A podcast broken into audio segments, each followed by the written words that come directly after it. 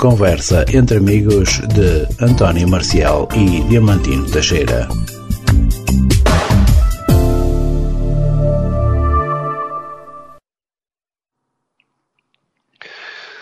Olá, boa tarde, sejam bem-vindos a mais uma emissão de Conversa entre Amigos, emissão referente a esta tarde de sábado, 19 de novembro. Como sempre acontece nestas emissões, temos um convidado. Vamos estar aqui à conversa. Não é propriamente uma entrevista, é mesmo uma conversa. O meu convidado nasceu em São João da Pesqueira, tem 63 anos e vive, creio, em Lisboa. Boa tarde. Carlos. Muito bem, boa tarde, Diamantino. Boa tarde também a todos os ouvintes.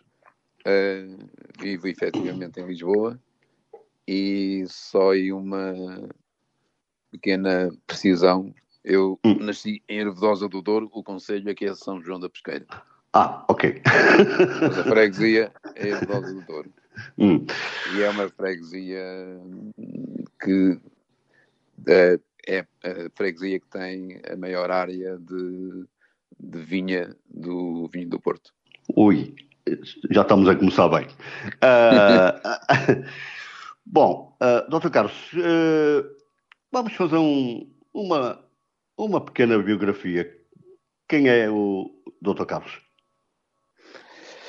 Bem, uh, quem eu sou?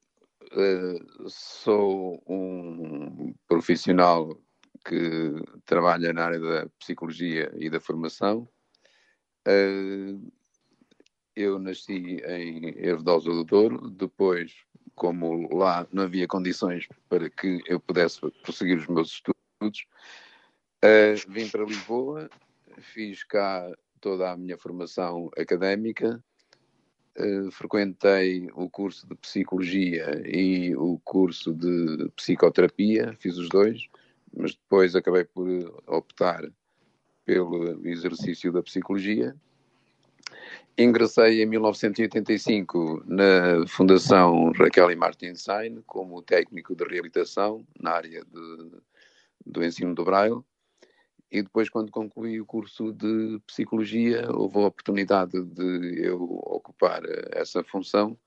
E desde 1992 até agora uh, desempenho essa função de psicólogo na Fundação em acúmulo de funções também com a de formador em diferentes disciplinas. Hum. Uh, entretanto, constituí família quando tinha 30 anos, casei-me, tive uma filha e pronto, basicamente este é o resumo. O Dr. Carlos, é, é, convém dizer também, também é, é cego. É, não sei se na verdade é de nascença ou se depois é, nasceu. praticamente. Eu hum. perdi a visão com 3 anos. Uhum. Dr. Carlos, é, ser cego neste país não é bom em lado nenhum, mas ser cego neste país é um problema sério ou as coisas já foram piores? É, é duas coisas. É um problema sério e as coisas já foram piores.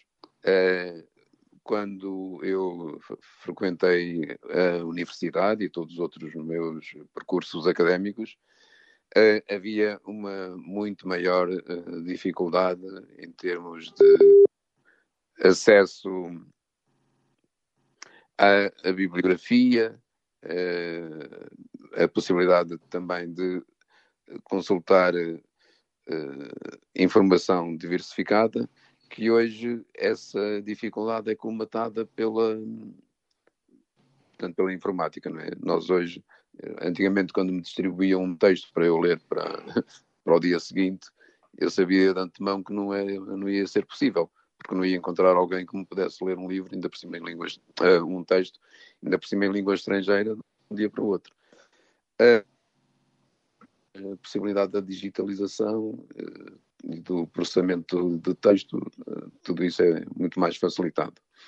Agora, há outros aspectos em que as pessoas com deficiência visual continuam a ter bastantes barreiras e dificuldades, nomeadamente em duas, que é a barreira do emprego base, e também as barreiras da acessibilidade, quer no espaço público, quer depois relativamente a certos uh, meios de comunicação, uh, espaços de recreativos.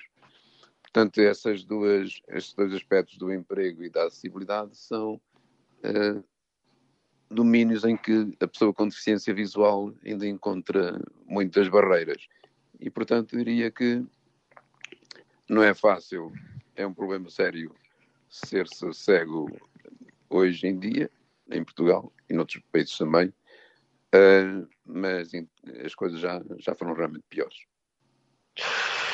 Como é que estão, como é que estão os cegos em termos de braille? Os cegos leem muito braille ou não estão, ou não, não estão nem aí para o braille, como diz o, o brasileiro, uh, devido à informática?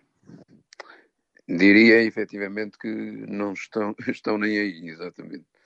Uh, nós recebemos lá na Fundação regularmente as revistas Poliedro e Rosa dos Ventos, todos os meses, e eu pergunto quem é que as quer uh, ler e as respostas são, na grande maioria, negativas. Só uma ou duas pessoas é que, é que as leem. Uh, isto deve-se a uh, duas ordens de fatores. Por um lado, uh, a informática veio retirar muito o interesse das pessoas pela, pela leitura uh, e aquelas que conservam esse interesse uh, adotam a informática porque uh, é-lhes mais fácil, para já acedem a uma diversidade de obras muito maior e o facto de estarem a ouvir o texto, e isto aqui é importante dizer que ouvir não é ler, ler só é possível realmente com, com o braille. O facto de estarem a ouvir o texto uh, proporciona-lhes uma leitura muito mais, ou seja, um, um conhecimento do livro uh, muito mais rápido e conseguem uh, ler ou ouvir três ou quatro livros, por exemplo, no fim de semana. No seu, não seria possível. No seu conceito, um cego que, um cego que não lê, não lê braille, uh, no seu conceito, é uh, um analfabeto ou, ou, nem, ou nem tanto assim? Uh, não, não considero que seja um analfabeto. Uh, há pessoas que não leem braille, mas pelo facto de terem feito uma formação muito sólida, pessoas que fizeram a sua formação académica enquanto normovisuais, uh, depois conservam esses conhecimentos e, portanto, não se pode dizer que sejam analfabetos. Agora, não, eu, eu refiro-me aos, cegos, aos cegos de nascença. Refiro-me aos cegos de nascença, ah, claro. aos cegos de nascença. Hum.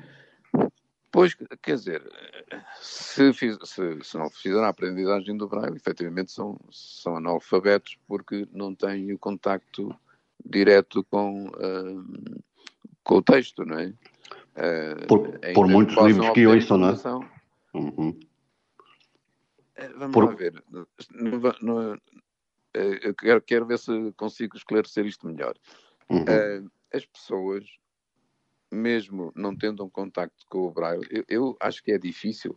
Acho que é difícil uma pessoa que seja cego de nascença e que não tenha pelo menos um mínimo contacto com o Braille. Acho que porque é a única forma natural de, da pessoa aprender a ler. Uh, e dado que ele, esse contacto terá havido em alguma fase da vida, eh, não, se a pessoa continuar depois a fazer uso do braille ou continuar a ter acesso a uma informação escrita, não podemos dizer que sejam analfabetos. Agora, o que acontece é que uh, o afastamento da leitura do braille vai fazer com que uh, progressivamente a pessoa perca, um, perca informação, perca conhecimento ao nível do, da ortografia.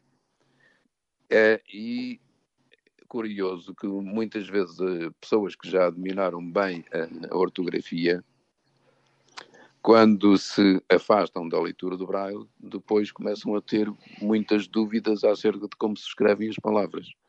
Exatamente porque não têm aquele contacto direto com, com a forma como as palavras são escritas. Hum. E no seu entender, há, há como dar a volta à situação ou, ou isso vai um pouquinho da vontade de cada um e, e, e nada a fazer, não é? Uh Quer dizer, eu acho que sim, que vai um bocado da vontade de cada um. Uh, depois também uh, seria necessário que as pessoas tivessem no mundo que as rodeia uma informação também mais diversificada em suporte do braille, porque o que acontece é que muitas vezes as pessoas fazem a reabilitação, fazem a aprendizagem mínima do braille mas uh, como não existem, uh, digamos, no, por exemplo, nos supermercados, muita informação em braille, uh, e noutras, noutros, noutros campos da, da vida, o braille não está muito acessível. Uh, depois as pessoas acabam por, por, achar que não vale a pena fazer um grande investimento. Uh, mas eu penso que vale sempre a pena investir no Prime exatamente para que uh, haja, primeiro porque ler é, pelo menos para mim, é mais gratificante do que estar meramente a ouvir, porque quando nós lemos temos um papel mais ativo na leitura, podemos uh, dosear o ritmo, podemos acelerar quando é de acelerar, refriar quando é de refriar, enquanto que quando estamos a ouvir, uh, pronto, aquilo está em velocidade uniforme e temos que uh, estar sempre naquele registro. Um, e por outro lado tem realmente a vantagem de haver o contacto direto com o texto e termos uma informação mais pormenorizada de como as coisas se escrevem.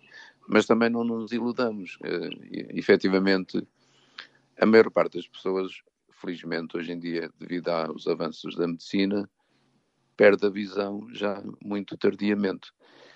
E um, as pessoas, a partir dos 12 anos, quanto mais tarde perdem a visão, menor é a sua eficiência na leitura. E isso faz com que, muitas vezes, um, ler um texto em braille seja um processo muito difícil. Um, as pessoas demoram muito tempo a ler, por vezes têm que voltar ao texto porque quando chegam a um determinado ponto já não se recordam do que leram no princípio, e é isso que também uh, não motiva a insistirem nesse, nessa forma de, de acesso à informação. E antigamente, quando não havia a informática, as pessoas insistiam até que conseguissem pelo menos uma velocidade mínima de leitura. Hoje em dia, o facto de haver informática faz com que as pessoas não, não tenham essa necessidade, não sintam essa motivação para fazer a existência na leitura. E então optam pela informática. Eu que, eu que sou um rapaz quase, de, quase da, sua, da sua idade, uh, lembro-me que em Braille uh, existiam, uh, ou existia pelo menos um jornal em Braga, dois, o Expresso e o Público. Um, é viável, uh, Dr. Carlos, é viável um jornal diário em Braga? Não, eu penso que não. Quer dizer, é, para já o Braille é uma produção muito, muito cara, não é? Uhum. Está-me a falar em papel. Em papel, sim. Pois também só faz sentido em papel, exatamente. sim. sim, também Não, estava agora aqui com uma ideia sim. meio. Sim, sim, sim. Pronto. É, não, não é porque um, era uma, uma, uma impressão muito, muito honorosa, muito cara. Uh, o número de pessoas também que poderiam beneficiar da mesma ia ser pequeno, e, o que teria, pronto, não seria, ainda seria menos rentável, digamos, uh, e portanto não, acho que não é viável. É, é isso que, é isso, ou essa é uma das razões, das muitas razões, se calhar, que faz os cegos uh, optarem mais pela informática? Ou seja, porque, não, têm, porque, têm, porque têm a notícia na hora, porque entram na internet e têm a notícia na hora. Essa é uma das razões, não? Pois, também é verdade. Uh, nós, uh, eu, uh, as versões em braille que conheci foi do Independente, da revista... Ah, pois eu queria dizer, eu queria dizer o Independente e disse, e disse o Expresso. Era o Independente, era o, o jornal de notícias, uhum e a visão. Atualmente temos só a visão. E o que é que se verificava? O, essas versões em braille chegavam extremamente desatualizadas. Uma vez o Independente, quando recebi, trazia um artigo sobre os Rolling Stones, que tinham cá estado, mas quando eu cheguei a ler o, o artigo, quando li no, no sumário do Independente o nome do artigo, eu já nem me lembrava que os Stones cá tinham estado. Portanto, já, já tinha decorrido muito tempo. Uhum. Uh, e isso verifica-se ainda agora. Quer dizer, as revistas chegam com uma decalagem de dois meses, por exemplo, e, e perde, perde o sentido da atualidade. E depois também há outra questão. Mesmo quando os artigos eh, são um bocado intemporais, ou seja, não importa muito a altura em que eles sejam lidos. O facto é que uh, nós, quando não tínhamos o acesso à informática, eu, quando digo nós, eu falo por mim. Quando eu não tinha acesso à informática, quando recebia uma revista em braille, aquilo era uma festa. A pessoa sentia um, uma alegria de receber a informação, tinha material para ler. Agora que a pessoa tem acesso à informática, quando chega uma revista em braille, olha, são mais um conjunto de artigos que aqui estão. e eu, por acaso, até leio mais porque quero exatamente manter esta proximidade com o texto escrito para ver como se escrevem os nomes estrangeiros, para ver, pronto, para, para manter em contacto com a ortografia das palavras. Uhum. Mas, sinceramente, em termos do aporte informativo, já não, não tem grande interesse na medida em que nós, através da informática, hoje em dia, temos excesso de informação, como toda a gente. Entrando agora, uh, entrando agora propriamente dito no, no, no campo da reabilitação, um, o Dr. Carlos é uma pessoa ligada a, às associações, nomeadamente à CAPO, uh, não, não, não, participa, não é muito associativo, não participa, participa muito pouco, uh, é sócio, não é? Uh, que papel é que as associações que papel é que as associações podem, podem, podem ter na, na, ajuda para os cegos na, na sua vida normal uh, aqui em, em Portugal, nomeadamente, claro? É assim, eu não tenho uma participação na ACAPO desde há muitos, muitos, muitos anos. Sou sócio, mas não, nunca vou às assembleias. É, diria que a minha atividade associativa é, é muito pobre, é paupérrima, e, e essa atitude é até, reconheço que seja criticável, mas pronto, é, é, é, o comportamento que eu tenho tido. Agora, o papel das associações. Bem, é, eu acho que é sempre importante, enquanto veículos para a sociedade e para o, para o poder político, enquanto veículos da, que transmitam as necessidades das pessoas uh, cegas e, e deficientes visuais, porque hoje em dia a maior parte dos deficientes visuais não, não são cegos, são, têm, são de baixa visão.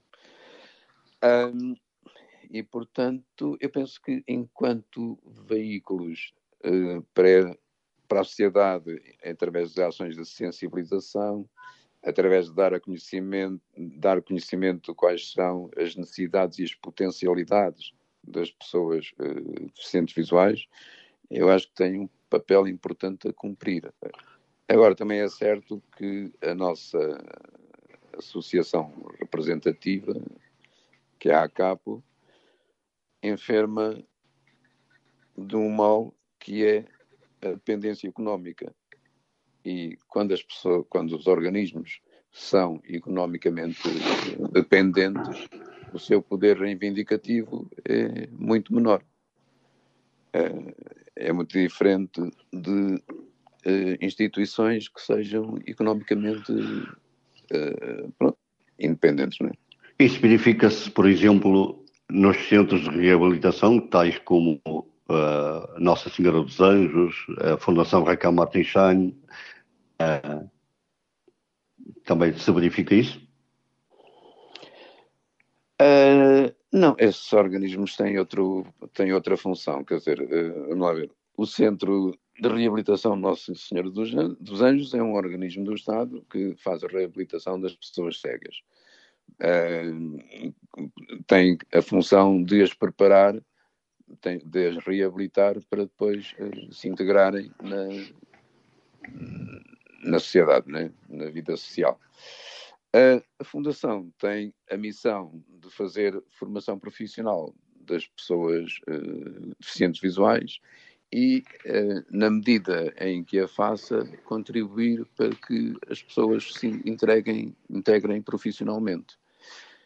É claro que nem todos os cursos viabilizam o emprego, só os cursos de telefonista, de técnico de secretariado, e há um outro curso que também viabiliza o emprego, mas que a Fundação não tem, que é o curso de auxiliar de fisioterapia, ou massagista, que tem a PDV. Uhum. Portanto, essas são as três áreas que viabilizam o emprego. Depois, os outros cursos pronto, potencializam a realização das pessoas. Algumas conseguem, no âmbito do, artesanato, realizar trabalhos com os quais uh, complementam os seus rendimentos, mas, claro, não são assim muitas. Doutor Carlos, qual é mesmo a sua praia? Técnico de braille ou psicólogo? Olha, são as duas. uh, são as duas praias. Eu desempenho com igual prazer e empenho as duas funções. Uh, porque sinto-me muito cómodo e, e, e, com agrado a dar o braille às pessoas, ensinar-lhes o braille, ainda que uh, às vezes sinta que depois o resultado final possa não ser tão, tão bom quanto aquilo que eu desejaria, ou seja, o, quando digo aqui tão bom, era ver as pessoas serem umas utilizadoras proficientes do, do Braille. Uh, mas gosto de, de fazer esse, desse ensino e de psicologia também gosto de realizar porque vejo que através dela consigo uh, ajudar as pessoas a ajustarem-se melhor aos seus, aos seus problemas. Hum. Enquanto técnico de Braille, uh, Dr. Carlos, qual é a maior dificuldade de um técnico de Braille cego em uh, uh, dar, uh, dar essa formação também a pessoas cegas? Qual é a maior dificuldade? A maior dificuldade é mesmo que eles consigam vencer, digamos, a, barreira da, da, morosidade da leitura. É? Enquanto a leitura não se realiza num tempo suficientemente breve para que a mesma seja agradável, eh, as pessoas tendem a, rejeitá-la se esse tempo se consegue atingir. Pronto, a partir daí, em princípio, uh, e se tiverem vontade para isso, poderão ser utilizadores do Braille. Mas essa realmente é a grande dificuldade, até porque uh, nos nossos cursos uh, o FCD, o FCD é a Unidade de Formação de Curta Duração. O, o, o FCD de Braille tem a duração de 50 horas e, portanto, em 50 horas estar a ensinar o sistema Braille da língua portuguesa e conseguir que as pessoas leiam minimamente bem em termos de velocidade aceitável para a compreensão de leitura é praticamente impossível. Porque a leitura pressupõe uh, um treino de muitas e muitas horas, talvez até de centenas de horas, para quem esteja mesmo no começo. E uh, conseguir que as pessoas sintam essa motivação para enfrentarem esse desafio é, é realmente o, o, maior desafio para o, para o técnico. E lamentavelmente, infelizmente, é, na maioria dos casos, é, é perdido.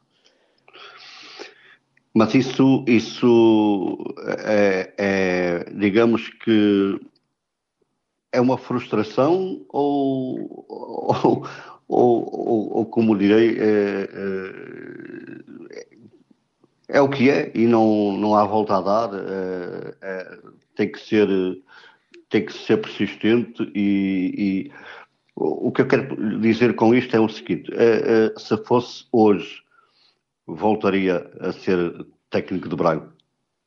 Acho que sim, porque é assim, eu não sinto, não sinto este facto como uma frustração.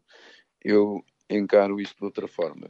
Cada eh, cada elemento, cada pessoa que eu consigo que adira à leitura do Braille é uma vitória. É uma conquista, não é? Uhum. E portanto eu, em vez de olhar para os casos perdidos, centro-me fundamentalmente nos casos eh, de sucesso. E pronto, eh, assim consigo ultrapassar as possíveis frustrações que surgissem. Mas não, não sinto, não sinto frustração porque eh, aceito o que é a realidade das coisas. E, portanto, se, apesar das dificuldades da realidade, eu conseguir uh, um, uma, um caso bem sucedido, para mim já é, já é uma vitória. Eu quase que sei a resposta, mas de qualquer forma, uh, hoje é mais fácil ou é muito mais difícil um, consegue arranjar uma colocação? Uh, olha, depende muito das épocas. Uh, no passado, na década de 70, 60, 70, quando havia uhum. a crise da mão de obra devido à guerra colonial e há muita imigração que, que houve, era relativamente fácil colocar as pessoas cegas, quer dizer, relativamente fácil, nunca terá sido. Mas pronto, fazia-se uma colocação razoável de pessoas cegas em uh, oficinas, uh, em setores de embalamento. Entretanto, essa, o, com o, as necessidades de mão de obra diminuíram e também houve o progresso nas indústrias e isso fez com que o, o emprego nessas áreas eh, diminuísse. Todavia, a informática também veio possibilitar uh, outras oportunidades de emprego, como por exemplo, antigamente um jurista tinha muitas dificuldades na consulta de documentos, uh, no processamento dos textos, e, e, portanto seria muito mais difícil no passado um jurista exercer a profissão do que agora. Uh, e quem diz um jurista, pois diz outras áreas do conhecimento. Depois, uh, embora não haja muitos, eu não, confesso que atualmente uh, também não tenho assim uma informação muito generalizada da empregabilidade das pessoas cegas mas, eh, por exemplo, funções como programador, isso antigamente não era possível e, e agora existe, não é? Uhum. Portanto, eu penso que as coisas estarão mais ou menos uh, idênticas, quer dizer, houve, houve espaços que se perderam, mas houve outros que, que se conquistaram. Uh, no domínio do, da função de telefonista, aí sim, acho que se perdeu um bocado na medida em que os sistemas de atendimento automático e de derivação uh, das redes fez com que muitas empresas deixassem de ter telefonista e têm sistemas automáticos de atendimento. Eu lembro-me que eu lembro que no ano 2000, quando estive na China, eh, éramos um grupo de oito pessoas e seis desses oito ficaram empregados. Uh, o que para mim naquela altura foi uma surpresa. Não, não sinceramente não, não achei que foi uma, uma boa média. Uh, no entanto, eu confrontei a, a, a técnica da altura, uh, creio, uhum. que ainda é creio que ainda é mesmo, uh, sim, sim. Uh, e disse-me que tomara que fosse sempre assim, na verdade não é. ela diz, dizia muitas vezes que tinha cursos em que de oito entravam dois, três, e a muito custo. Uh, e agora creio que será ainda pior, porque, como disse, devido à tecnologia. Já vamos à sua segunda praia. Uh, voltando ainda às associações, uh, uhum. existe, a, existe a CAP, existe uma associação que é a Cabra Cega e outras mais que agora nem, nem recordo o nome. No seu conceito, um, mais, quantas mais associações melhores, melhor ou, ou muitas uh, não é sinónimo de qualidade e de sucesso? Pois, quer dizer, não vou assim pronunciar quanto ao aspecto da qualidade, porque acredito que todos aqueles que desenvolvem trabalho uhum. o façam no sentido de darem o melhor de si e ter, terem a sua quota parte uh, no trabalho que é necessário fazer para a inclusão das pessoas com deficiência visual. O que eu penso é que deveria haver, uh, digamos, um organismo, poderia ser o Instituto Nacional de Reabilitação ou outra estrutura que se criasse, que fosse, num plano mais uh, central, fizesse a coordenação de todos os esforços, para que não houvesse uma sobreposição de respostas e para que também as pessoas mais facilmente encontrassem as respostas de que necessita.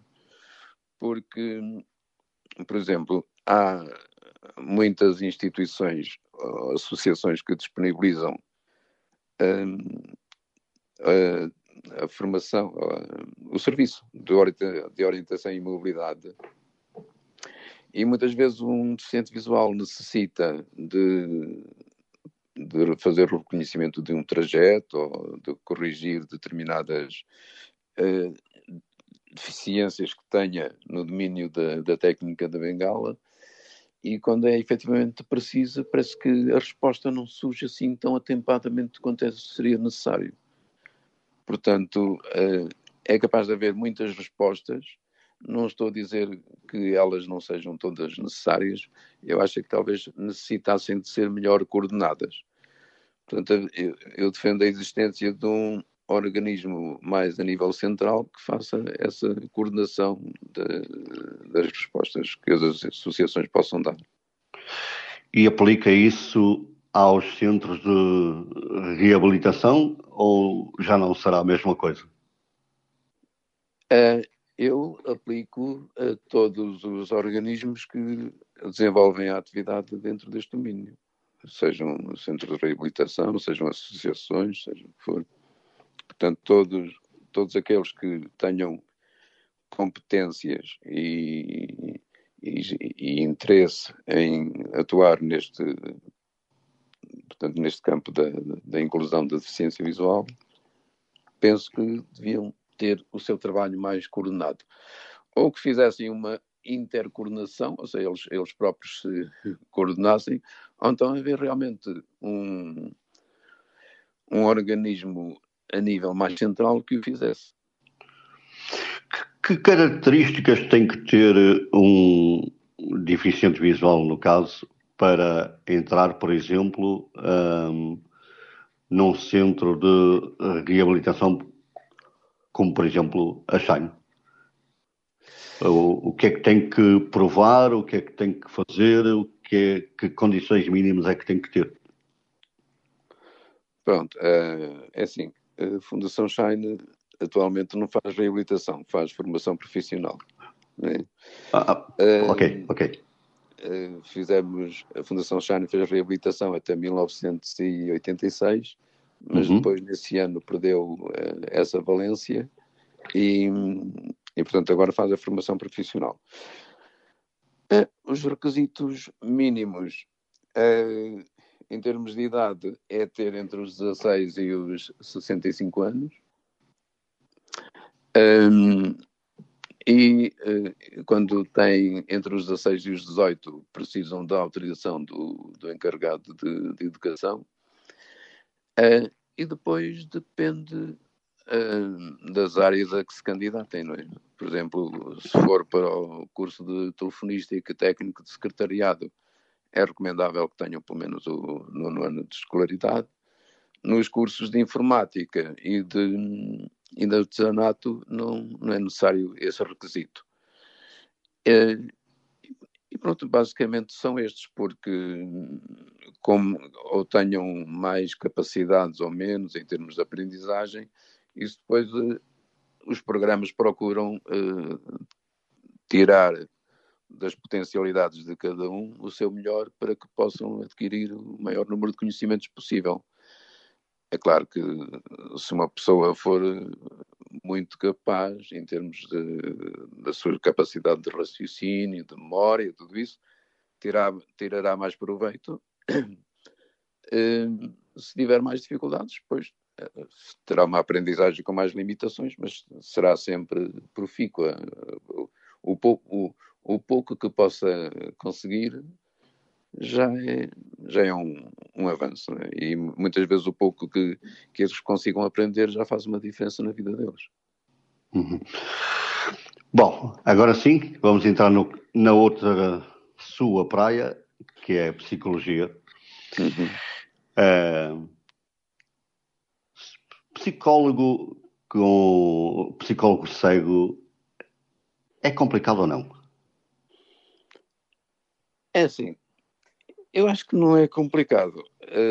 É claro que um psicólogo com visão tem eh, um canal de observação que é muito rico e muito útil e que pode colher informações que são pertinentes uh, para a sua prática.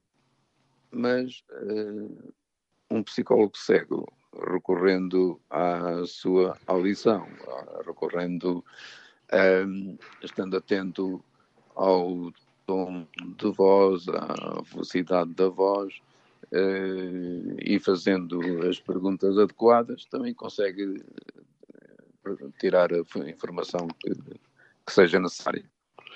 Mas não faz falta aquela parte do, uh, passa a expressão, olho no olho, uh, olhar olho no olho, essa parte é ou não importante? É assim, eu uh, não tenho experiência do exercício uh, claro, claro. enquanto normal visual. Claro, claro. Mas reconheço que essa, essa comunicação visual e a observação que se faça através da visão, reconheço que é bastante importante Uh, o, que eu não, o que eu penso é que não será, digamos, o facto de a pessoa não ver uh, seja limitativo para o exercício da, da profissão. Não lhe vou pedir que numere, é evidente, mas uh, e nem lhe vou pedir muito menos que mencione quem quer que seja, mas sim ou não, já lidou com muitos casos complicados? Uh, lidei assim com alguns casos complicados, mas também não muitos, porque quando nós recebemos ali as pessoas, uh, na Fundação, a fase mais difícil uh, do processo de aceitação da, da cegueira, já, as pessoas já o passaram, é? Mas às vezes surgem casos difíceis, nem tanto decorrentes da,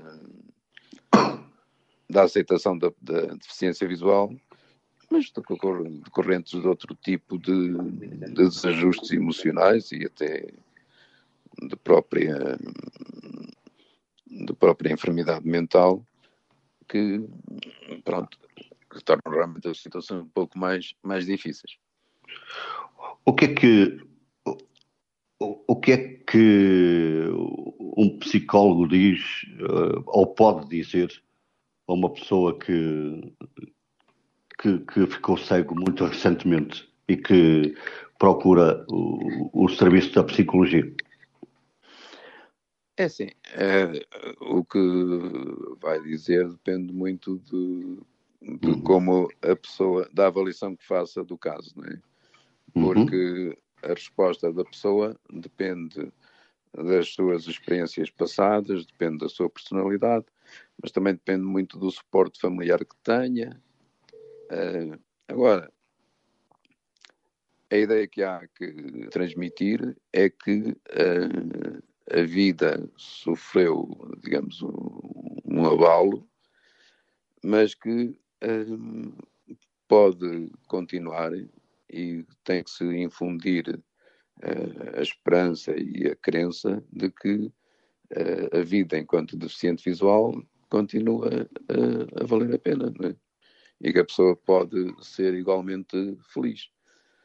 Ou seja, as pessoas uh, depois de uh, fazerem o processo da aceitação da deficiência, podem continuar a ter uma vida feliz. As pessoas, uh, as pessoas cegas não são infelizes pelo facto de serem cegas. Às vezes podem ser infelizes, como as outras pessoas também são, por outras dificuldades que tenham.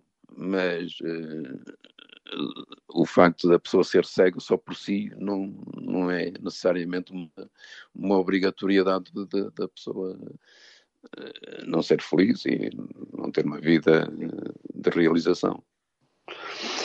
O que é que, o, o que, é que sente um psicólogo quando, quando mais tarde uh, lhe aparece alguém que já esteve na sua frente e que conseguiu superar uh, tudo aquilo que tinha para superar, uh, ou seja, uh, foi um sucesso. E o que é que sente um psicólogo nessa, nessa altura? Olha, eu sinto contentamento, sinto alegria e dou sempre muito os parabéns à, à pessoa que conseguiu ultrapassar esse, esse percurso tão difícil, porque eh, nós fazemos o, o acompanhamento do processo, mas os, os grandes heróis, de, quando isso é conseguido, e felizmente a maior parte das vezes é, é os grandes heróis são mesmo as pessoas, é? elas é que vencem as dificuldades e conseguem reunir uh, as forças para, para as ultrapassar.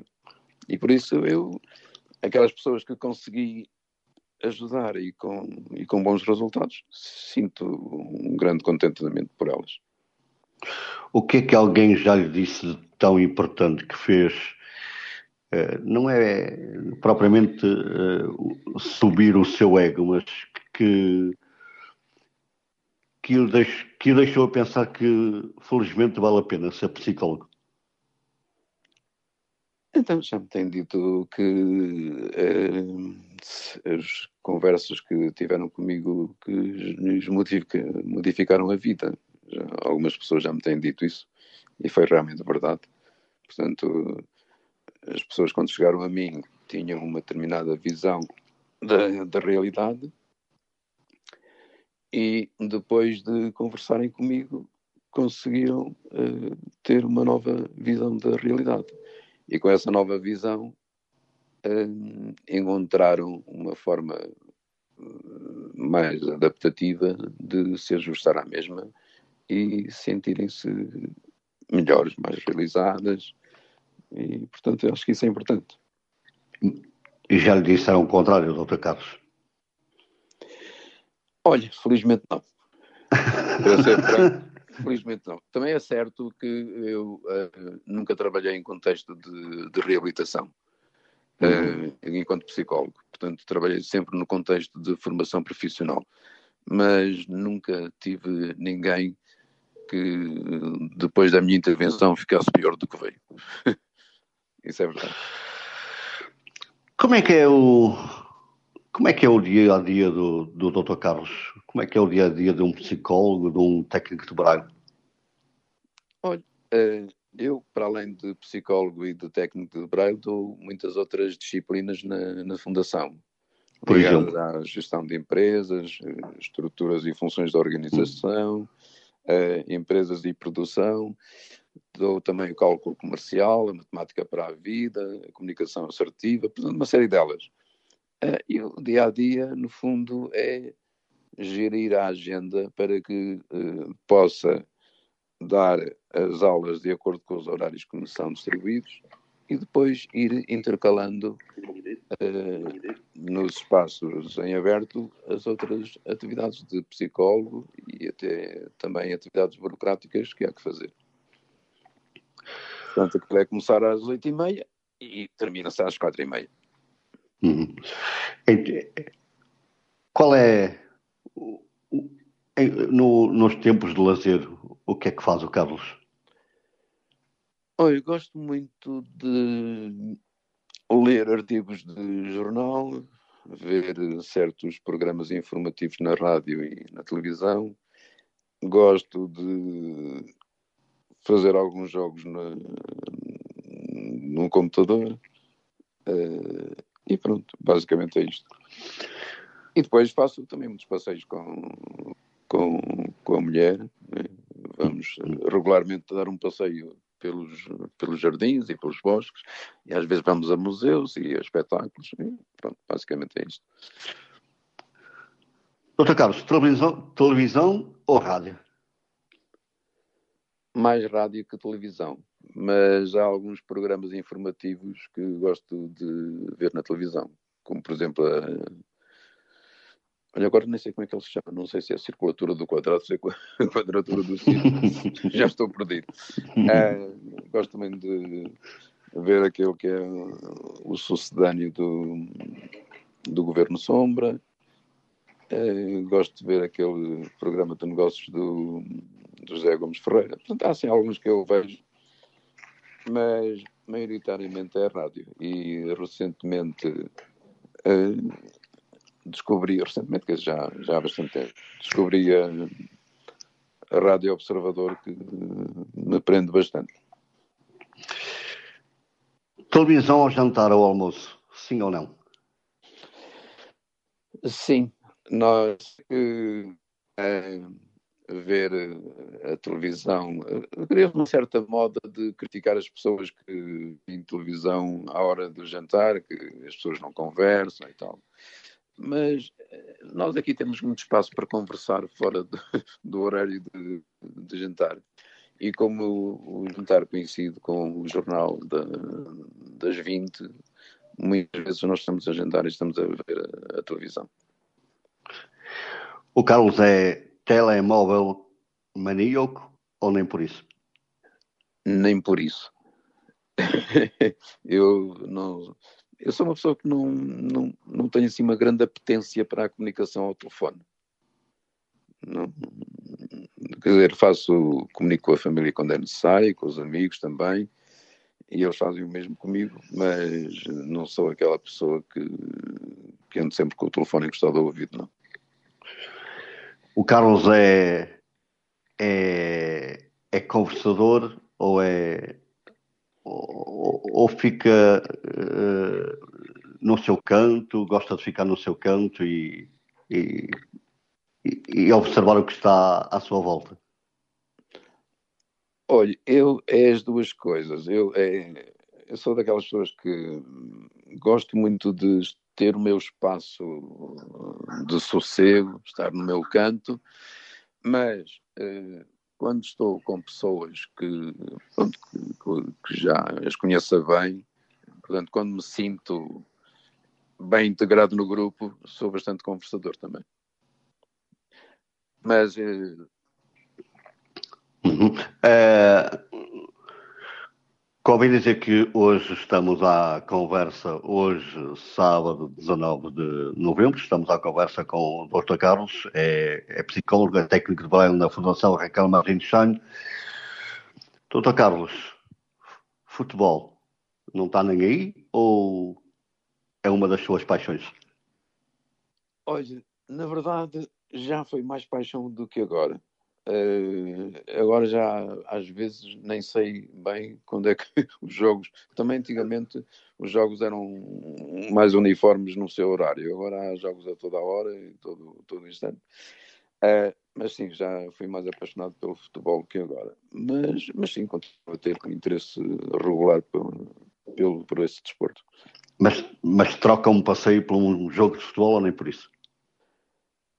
Depende do jogo de futebol e depende do passeio. Se o jogo de futebol for muito empolgante e o passeio não, for assim muito fora do comum, fico para o futebol. Mas se o jogo de futebol for assim um jogo pronto, que não seja de muito interesse, aí não sacrifico o passeio. E música? Quem, quem, quem, quem são os seus, os seus favoritos? Grupos, artistas, uh, sei lá. Eu acho que a maioria das pessoas, em termos das suas preferências musicais, fica muito centrada nas preferências da sua adolescência, juventude. E comigo aconteceu um bocado a mesma coisa. Por isso, eu gosto muito da música dos anos 60 e dos anos 70. Gosto de artistas como Michael Fields, fundamentalmente aqueles primeiros discos da década de 70. Uhum. Uh, gosto do Rick Wakeman. Depois, ao nível de conjuntos, gosto muito dos Moody Blues, dos Bee Gees, dos Beatles. Uh, depois gosto muito também de alguns artistas do, do folk britânico. Steeleye Span, Albion Band. E também gosto, gosto, pronto, gosto bastante de música, de, bastante diversificada, mas é, mais centrada nessas duas décadas. É música portuguesa para si? Olha, há algumas coisas que eu escuto com agrado uh, e pronto. Não vou assim muito Gosto, olha, gosto de música assim, gosto do Sérgio Godinho, mas também gosto muito do José Cid. Uh, eu quando digo isto mais é porque às vezes as pessoas que gostam do, do Sérgio Godinho costumam olhar assim se conect, des, costumam ser conectados com outra coisa, não é? uh, olham assim com certo desdenho os músicos de, outro, de outra área. Mas sim, há sim. E depois há assim algumas músicas uh, esporádicas que uma pessoa gosta, mas que depois não pode dizer que que gosta desse artista. Uh, depende. Por exemplo, o GNR, há muitas, algumas músicas do GNR que eu gosto bastante, mas se eu disser assim que gosto de toda a obra do GNR, não posso dizer. Doutor Carlos, dou-lhe mais três minutos para dizer o que quiser aos ouvintes da Rádio Onda Nacional é, e a palavra é sua. Bem, eh, eu não tinha assim nada particularmente estudado para dizer um, aos ouvintes da Onda Nacional. Uh, Dizer-lhes que, relativamente à deficiência visual, Há muito trabalho por fazer, espero que as instituições eh, consigam trilhar uh, os caminhos necessários para que a inclusão da pessoa com deficiência visual seja cada vez mais efetiva. Uh, e uh, aos ouvintes digo, desejo que, olhe, tenham um ótimo fim de semana uh, desfrutem este outono. Uh, se gostarem, comam muitas castanhas, que é uma coisa que eu gosto muito de fazer. uh, e fundamentalmente, olha, desejo a todos muitas felicidades e, e dou os meus agradecimentos por terem tido a paciência de me, de me escutar. Ao Carlos, quero enviar-lhe um forte abraço, agradecer-lhe o facto de ter aceitado o meu convite uh, para estar aqui. Foi com muito prazer mesmo que estivemos aqui à conversa.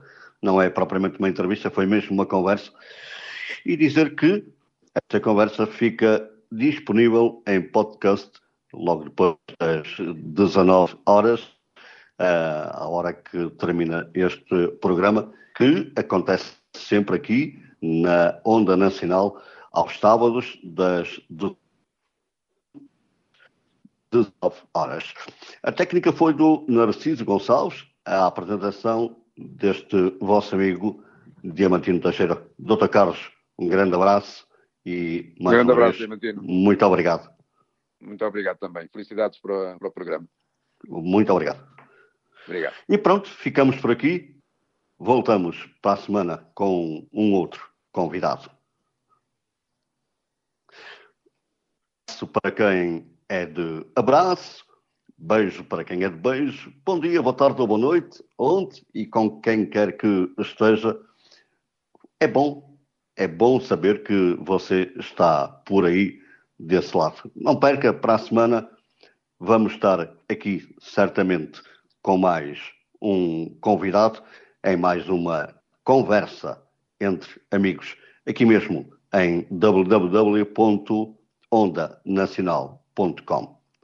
Até para a semana. Conversa entre amigos de António Marcial e Diamantino Teixeira.